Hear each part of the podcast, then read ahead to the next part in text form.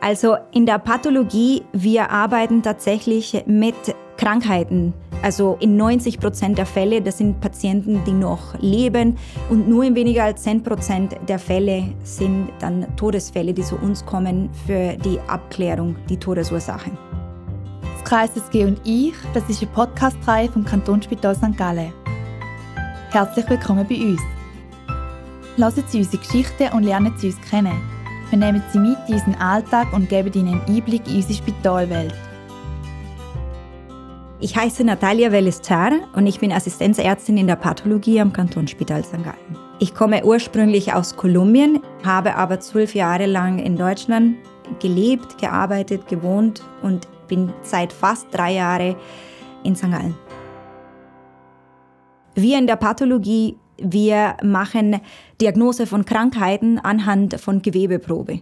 Also in andere Wörter, wenn auf der Haut zum Beispiel etwas nicht gut aussieht oder man ähm, eine Wunde, die nicht heilt, noch hat und man sich ein bisschen Sorge darüber macht ähm, oder wenn man doch einen Tumor bzw. eine Raumforderung irgendwo hat, dann ähm, wird das untersucht und ab und zu auch eine kleine Gewebeprobe wird dann entnommen und wir untersuchen das unter ein Mikroskop und dann diagnostizieren wir eine Krankheit sozusagen.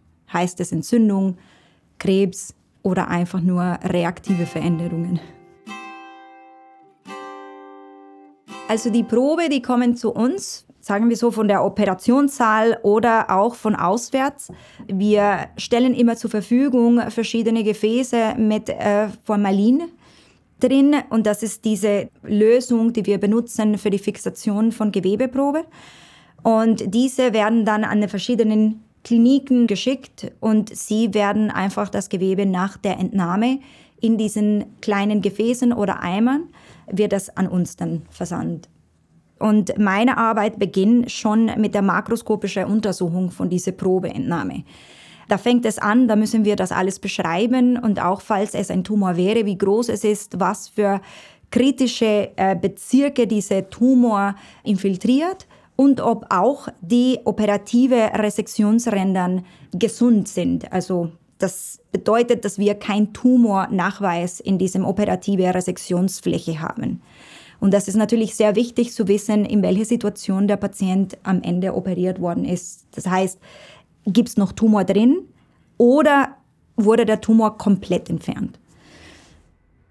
Dann nehmen wir relevante Gewebstücke, wo wir noch histologisch, das heißt am Mikroskop, noch das, was ich makroskopisch gesehen habe, nochmal bestätigen kann. Weil das ist das Wichtigste. Weil manchmal in der Makroskopie ist alles nicht so ganz klar. Also in der Histologie sehen wir die Morphologie der Zellen mit den verschiedenen Zellkernen, Merkmalen, auch das Zytoplasma, was auch für verschiedene Formen sie haben, ob sie gutartig sind oder bösartig sind, auf welche Stroma sozusagen ähm, liegen diese Zellen. Also Histologie ist einfach das, die Untersuchung und das Studium von, von Gewebe auf mikroskopischer Ebene. Und dann abschließend werden dann ganz dünne Schnittpräparaten angefertigt und auch gefärbt. Das werden wir dann am Mikroskop nochmal untersuchen.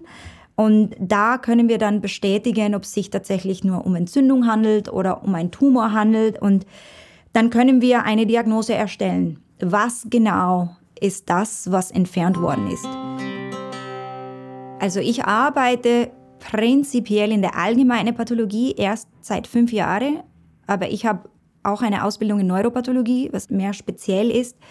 Also insgesamt sind zwölf Jahre ungefähr, ich schon in der Patho arbeite. Und in dieser Zeit hat sich extrem vieles entwickelt vor allem was mit ähm, molekularpathologische Veränderungen in verschiedenen Krankheiten geht. Und das hat uns wahnsinnig viel geholfen, nicht nur Krankheiten, die früher vielleicht nicht so gut äh, zu erkennen waren oder nicht so einfach zu diagnostizieren waren, besser herauszufischen und besser zu diagnostizieren. Wir haben jetzt hilfreiche Methode, Instrumente, wie wir dann diese ganz ja, schwierige Fälle ähm, diagnostizieren können oder erkennen können. Wir haben einen Vorteil und das ist, wir kennen die Patienten nicht. Wir wissen nur, ob das ein Mann oder eine Frau ist oder ein Kind ist, wie alt sie sind. Und natürlich, wir sehen häufiger Fälle von kleinen Kindern oder auch schon erwachsenen Patienten, wo man sagt, boah, also ich weiß, dass diese Person nicht mehr lange hat.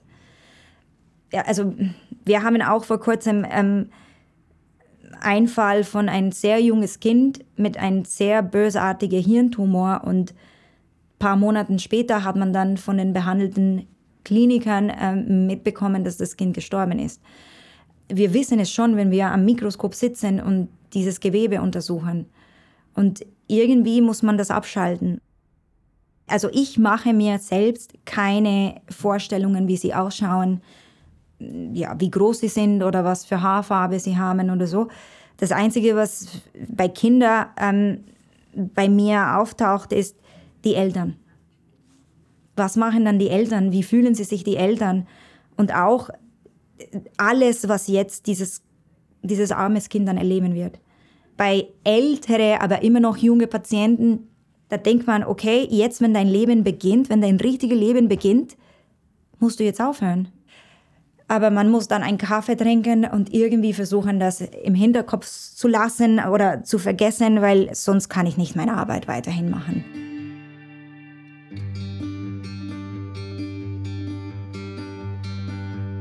Also ich sage immer in der Pathologie, auch wenn die Leute das nicht denken, es ist jeden Tag ein Pandora-Box. Und es ist, für mich, es ist faszinierend, weil jede Gewebeprobe ist anders.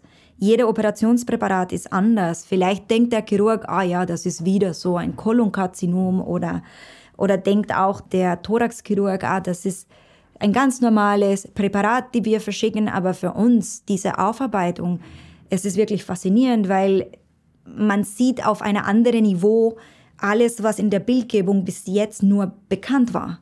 Und das können wir da vor uns real anschauen. Und jedes Präparat ist anders. Man wird immer wieder überrascht von solchen Proben. Ich war immer fasziniert bei das Gehirn und das ZNS, also zentrales Nervensystem und alles, seit ich ein Kind war. Und dann wollte ich auch immer etwas, ja, etwas, die damit zu tun hatte, studieren. Und dann wollte ich eigentlich Neurowissenschaft machen, aber meine Eltern haben gemeint, du kannst erst Medizin studieren und danach abschließend kannst du Forschung machen. Und das habe ich dann gemacht. Dann wollte ich dann forschen und dann habe ich entschieden, ich gehe nach Deutschland und mache Forschung in Deutschland, aber erst muss ich die Sprache lernen. Dann habe ich das gemacht und am Ende meine Masterthesis war über Hirntumoren. Und dann habe ich mich im Hirntumoren verliebt. Dann habe ich entschieden, ich mache Neuropathologie und dann, als ich Neuropathologie abgeschlossen habe, habe ich gedacht, Neuropathologie gehört eigentlich zur allgemeinen Pathologie. Man muss das ganze System im Körper verstehen können und alle verschiedenen Gewebe im, im, im Körper kennen können, um das besser verstehen zu können und auch die Arbeit besser machen zu können.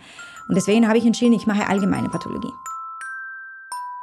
Ich wollte nach zwölf Jahren in Deutschland dann ein bisschen das Land wechseln aber ich hatte meine ganze Weiterbildung auf Deutsch gemacht. Und deswegen habe ich gedacht, ja, von Anfang an zu anfangen in Spanien oder in meine Heimat in Kolumbien, das wäre nicht optimal. Und deswegen habe ich dann äh, in Österreich und in der Schweiz Bewerbungen geschickt. Und meine allererste Vorstellungsgespräch war hier in der Pato. Und als ich, als ich angekommen bin, ich war erstmals fasziniert, wie schön das Gebäude war. Dann im Labor, ich war auch mega überrascht, wie alles so modern und sauber aussah. Also es ist ganz anders als das, was ich gekannt habe. Es hat mich auch sehr motiviert, dass mein Chef selbst ist Neuropathologe. Und ähm, dann habe ich gedacht, das ist perfekt. Und dann habe ich sofort, sofort entschieden nach meinem Vorstellungsgespräch, ich will nach St. Gallen. Und Gott sei Dank hat es sich eine Woche später so ergeben. Und ich kann es nur jetzt nach fast drei Jahren beweisen, dass es war die richtige Entscheidung. Also ich habe ein super kompetentes Team von Oberärzte, leitende Ärzte, Chefarzt und auch unsere ganze Laborpersonal. Ähm, also man kann sich nicht Besseres wünschen, wirklich. Also es macht nicht nur Spaß, da zu arbeiten, sondern auch die Qualität von unserer Arbeit ist hoch. Und es ist aufgrund auch alle diese Leute, die da zusammenarbeiten. Lassen Sie weiter und lernen Sie noch andere Mitarbeitende vom Kantonsspital St. Gallen kennen. Die Podcast-Reihe «Kreises G und ich» ist produziert worden anlässlich von unserem 150-jährigen Jubiläum. Alle Informationen zu uns und unserem Jubiläum finden Sie auch im Internet unter www.kssg.ch 150 Jahre. Wir sind immer für Sie da.